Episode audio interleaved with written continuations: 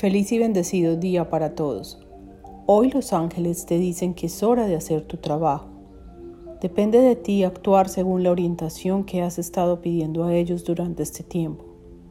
La mayoría de las manifestaciones ocurren cuando escuchas tu impulso interno de aprender algo nuevo, investigar, hacer cambios positivos, hacer nuevas conexiones con otras personas.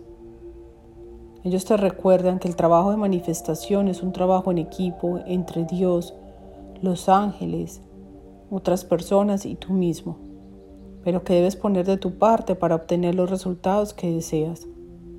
No olvides seguir amorosamente la guía que te dan por medio de señales, ya que en ellas hay una información muy importante para tu proceso.